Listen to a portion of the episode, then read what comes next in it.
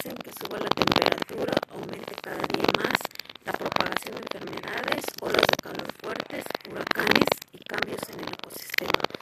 Como seres humanos debemos de tomar conciencia de cuidar nuestro planeta, porque si no, pues cada día